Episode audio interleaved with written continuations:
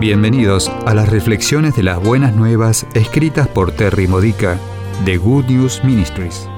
Te ayudamos a edificar tu fe para la vida diaria usando las escrituras de la Misa Católica. Visita gnm-es.org. Miércoles de la primera semana de Adviento. El tema de hoy es ¿qué hay en tu lista de deseos de Navidad? ¿Recuerdas cuando eras un niño cómo te sentías al aproximarse la Navidad? Si creciste en un hogar cristiano, relacionabas la emoción de la temporada con el cumpleaños de Jesús. Pero una gran parte de Adviento para la mayoría de nosotros se concentraba en nuestras listas de deseos de Navidad. Pasábamos mucho tiempo con la esperanza de conseguir todo lo que queríamos. Hoy como adultos entendemos que debemos enfocarnos más en las necesidades de los demás que en nosotros mismos. Sin embargo, antes de poner carbón en nuestras medias como penitencia por hacer egoístas listas de deseos nuevamente, Miremos las razones psicológicas de la avaricia. No hay nada malo con esperar regalos. Dios quiere que estemos abiertos a recibir más de lo que realmente tenemos, porque Él es muy generoso y tiene mucho amor por nosotros. Sin embargo, desear regalos materialistas sin querer compartirlos con los demás es avaricia.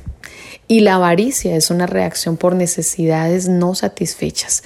La cura para esto es la fe, la fe en que Dios satisface todas nuestras necesidades. No hay padres de familia, ni amigos, ni cónyuges que puedan jamás darnos todo lo que necesitamos. Desearíamos que lo hicieran, pero debemos poner nuestra esperanza en Dios. Solo Dios puede ser todo lo que necesitamos para todo lo que necesitamos. Pero a menos que nos volvamos a Dios y le pidamos que nos llene, a no ser que confiemos en Él primero que todo y para todo, vamos a seguir teniendo deseos egoístas que surgen de las necesidades no satisfechas. Dios quiere que le demos nuestra lista de esperanza de Navidad y que luego confiemos que Él va a cuidarnos de manera perfecta, en su tiempo perfecto, en su perfecta generosidad. En la lectura del Evangelio de hoy, Mateo 15, 29 al 37, Jesús acaba de terminar de dar un seminario de tres días. Su mensaje fue tan cautivador que a la mayoría de las personas se les olvidó regresar a casa y comer. Jesús entendió sus necesidades, se preocupó tanto por ellos que hizo un milagro, tomando lo que era insuficiente y convirtiéndolo en un montón de más de lo necesario. ¿Te das cuenta de que Jesús quiere darte más de lo que es necesario? La primera lectura de hoy, Isaías 25, 6 al 10, nos dice, El Señor de los ejércitos proveerá para todos los pueblos. El Salmo responsorial, Salmo 22, 1 al 6, dice, El Señor es mi pastor, nada me faltará. Jesús entiende tus necesidades, Jesús se preocupa por ti, Él puede y quiere darte más de lo que necesitas.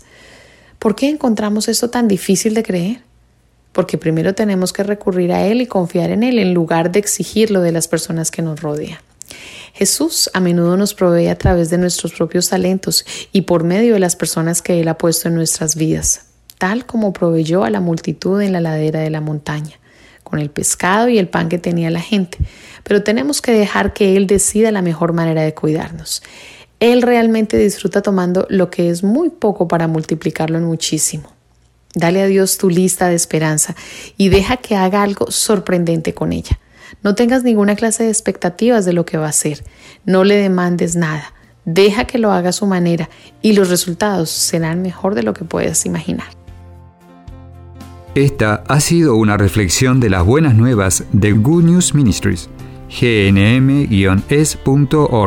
Si quieres conocer nuestro ministerio, visita hoy nuestra web. Encontrarás reflexiones para recibir por correo o mensaje de texto, retiros en línea, recursos de oración y mucho más para ayudarte a conocer el amor del Padre, para acercarte más a Cristo y ser lleno del Espíritu Santo. Visita hoy gnm-es.org.